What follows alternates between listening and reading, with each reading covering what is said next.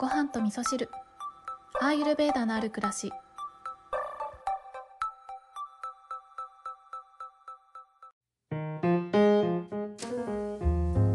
こんにちは、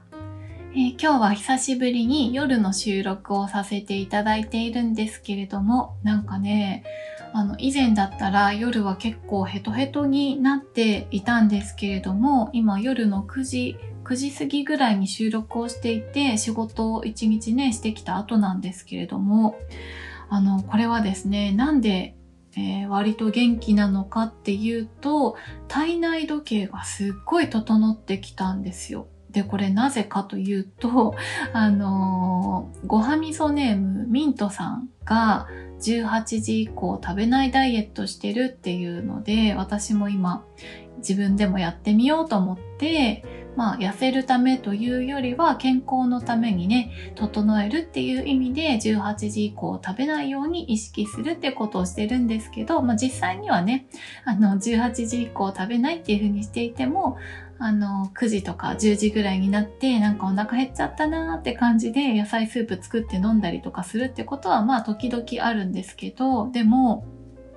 この時間を決めて食べるっていうことをすることによってあの腹時計がねちゃんと整ってきてで腹時計が整うと自分が活動する時間とお休みする時間っていうのがメリハリがつくようになってなんかねあのースイッチの切り替えがすごくねしやすくなったっていうところがめちゃくちゃ良かったですね。で、今私の腹時計は何時に設定されてるかっていうと、朝は8時半で、で、お昼は13時、1時ぐらいで、で、夕方は、ま、18時以降食べないと言いつつ、18時に食べて、その日終わるみたいな感じにしてるので、まあ、5時半から、えー6時ぐらいの間っていう感じですね。で、あの、3食割と、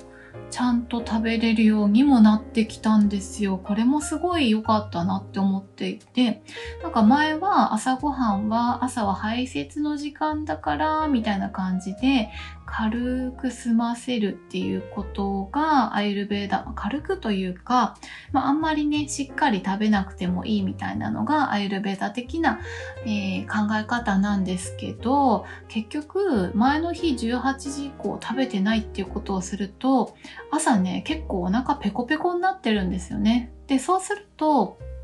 あの、チャイとかだけだと全然足りなくて、フルーツとかだけでも全然食べな、足りなくって、なので最近はご飯と味噌汁ですね。もう、やっぱり、やっぱりご飯と味噌汁ですよ。うん。あの、ご飯とお味噌汁っていうメニューって本当いいなって思ってるのが、あの、お味噌汁はね、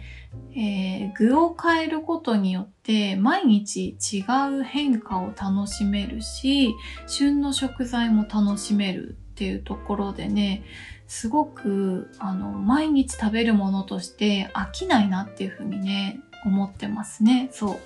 で、まあ、朝ごはんご飯と味噌汁食べてでお昼はだいたいお弁当かもしくは、えー近所のおにぎり屋さんのおにぎりとお味噌汁で夕方の6時は、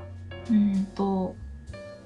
夕方の6時はですね、おにぎりを作って持ってで、おにぎりとお味噌汁。なんかこれ、ご飯と味噌汁ばっかりですね。でも、そうですね。あの、夕方は、えーおにぎりとお味噌汁の時もあるし、なんかスタバとか行って、えー、ですかね、えスチームミルクとスコーンとか、そういうので済ませる時もあるんですけど、夕方のメニューはね、ちょっと今模索中ですね。結構、夕方って疲れちゃって、疲れすぎちゃって、なんかご飯食べるの、んちょっと重いなとか、なんか食べる気しないなとかっていう感じにもなってる日があったりして、で、そういう時はね、すごくその甘いものとか、おやつ的なものとか、なんかちょっと刺激のあるもの食べたいなって思ったりもするんですけど、何がいいかちょっと今ね、模索中なんですけど、でも、あの、せっかくのね、いい習慣になってきたところなので、この内容っていうのも自分に合った、続けられるような内容をね、見つけていきたいなっていうふうに思っております。ね、なので体内時計を整えるっていう意味で食事の時間をねちゃんとあの決めて食べるってすっごい大事ですね、うん、今まではね私がお腹減ったら食べるしお腹減ってなければ食べないしみたいなことを長年続けてきたんですけどでもこうやってね時間をきっちり決めることによってもうその時間になるともう胃がねはい今行けますみたいな感じでサインをねしっかり出してきてくれてもうお腹ペコペコの状態で準備万端の状態で消化する気満々の状態の胃の中にねあの食べ物を入れていくことができるのですごくね消化力も上がってるなって感じがしてますね。うん、で今日の本題に行きたいと思うんですけど今日の本題は今の話と全然関係ないんですけどまさかの、えー、脱毛についてのご質問が来ましたので脱毛についての、えー、お便りをご紹介しながらお話ししていきたいと思います。ごはみそネーム N 子さんです。N 子さんお便りありがとうございます。京子さんこんにちは。1年半ほど前からこちらの番組を聞き始め、お声を聞くたびにバータが鎮静される思いです。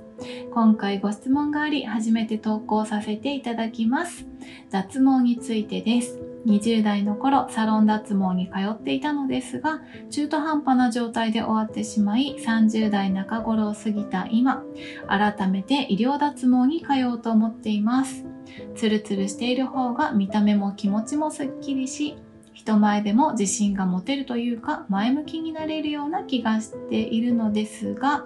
もともと体に備わった力を不能にすることに対する罪悪感も感じています。もしよろしければ脱毛について京子さんのお考えをお伺いしてみたいです。これからも番組楽しみにしております。はいこんなお便りいただきました。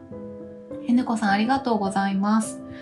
えー、私がまさか番組の中で脱毛の話をできるチャンスをいただくとは とても嬉しいです。ありがとうございます。えー、そうですね。私の脱毛状況なんですけれども、私はですね、20代中頃ですかね、えー、サロン脱毛していただいて、で、膝下、膝上、腕全体はもうほぼほぼ生えてこないぐらいまでになって、で、これね、私うっかりしてたんですけど、あの、膝下、そう、足全体脱毛したかったのに、膝下と膝上だけ頼んだのでは、膝小僧をやってくんないんですね。そう。なので、膝だけ生えてくるから、膝はちょっと折を見て近々脱毛してもらおうって思ってたぐらいなんですよね。そして、えー、VIO も医療脱毛で割ともう回数重ねてきていて、で、まあ、パンデミックがあったので、あの、最近行けてなかったんですけど、そろそろまた復活していって、もうちょっとでね、ツルツルピカピカって感じなんですけれども、まあそんな風にね、私は割と全身脱毛、全身脱毛に近いぐらい、うん、お世話になっておりますね。うん。で、えー、N 子さんはね、うん、そうですね。体に備わった力を不能にするというね、ことを気にされていらっしゃいますけど、多分、あれですよね、その、もともとあるものを、あの、何ですかね、人間のエゴで取り除くっていうことに対しての罪悪感って感じですよね。うん、でもね、多分私の、まあこれ、アイルベーダ関係なくて私の考え方なんですけど、えー、そもそものね、古代人は、あの、毛がふさふさだったけど、でも進化してきたことによって人間がね、お洋服着たりとか、毛がね、いらなくなってきたから減ってきていて、今の状態になってると思うから、だから、いらないんじゃないかなって 思ってるんですけど皆さんどう思われますかね？なんかあのー、抜いたりとか剃ったりとかしないでもうふさふさなまんまそれを活かしていくチャームポイントにしていくのであれば、えー、ね、もちろん脱毛はしなくていいと思うんですけどでもあのアイルベーダでは肌を整えるっていうことは、えー、バータをえー、鎮静させてあげるっていうことにもつながってきて、えー、心をね落ち着けてあげることになるんですねなので肌の状態をきれいにしてあげるっていうことを優先して考えるのであれば自分で何か処理をするっていうことをするよりもサロンとか、まあ、医療脱毛していただいた上で肌をきれいに整えてあげるっていう風にしてあげた方が体には優しいような気がするなっていうのが個人的な見解ですね。うんあとはそう N 子さんも書いていらっしゃいますけどその人前でも自信が持てるとか前向きになれるっていうのは、ね、私も同じように感じているし、えー、そうだなその何ですかね毎日毎日かなカミソリとかだと毎日のように剃ったりすると思うんですけどなんかそこにかける時間と気遣いとかっていうところに力を注ぐよりもなんかもうもう一歩先の違うことに力を注ぎたいなって私は思うのでねなのでこれは N 子さん言っちゃってもいいんじゃないですか？ね。無責任なこと言えないけど私はあの脱毛の医療脱毛のお世話になってよかったなっていうふうにね思ってるので、まあね、今回は私の考えをお伺いしてみたいですということを言っていただいたので遠慮なくアイルベーダ関係ないお話をさせていただいたんですけれどもね。あのアイルベーダではねこの、えー、毛っていうのは髪の毛とかもそうなんですけど髪の毛とあと爪もそうなんですけど骨を作る段階での副産物っていうふうにね言われていてまあ余った、えー、骨作ってる時に余ったもので髪の毛作ってるよとか、えー、毛を作ってるよみたいなそんな、えー、ことがあるので今ね、えー、N 子さんは30代中頃ということですけれどもね、えー、10代20代ぐらいまでは結構骨の発達もね盛んだったりするのでそこのタイミングでね無駄毛が増えてくるってことあると思うんですけど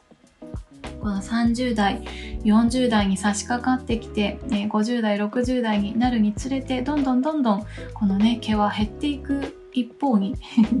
残念なお知らせですが、えー、そのように、ね、なってきますので、えー、脱毛するならこの30代以降というのはすごくいいタイミングなんじゃないでしょうかねとても効率がいいタイミングなんじゃないかと私は思っております。はい、ということで今日はですね脱毛に関しての、えー、お便りをいただきましたので私の脱毛事情をお話しさせていただいたんですけれども皆さんはねどんな風にされていらっしゃいますかね？あの医療脱毛を受けてみた方どうですかね？私はすごい満足してるんですよね。あの受ける前は何ですかね。失敗されちゃったらどうしようとかねいろいろ考えてたんですけど私の場合は全然大丈夫でしたね、うん、よかったら皆さんの脱毛事情もお聞かせいただくととても嬉しいです。はい。ということで今日は、えー、N 子さんからのお便りをご紹介しながら脱毛についてね私の見解をお話しさせていただきました。それでは皆さん今日も良い一日をお過ごしください。今日も聞いていただきましてありがとうございます。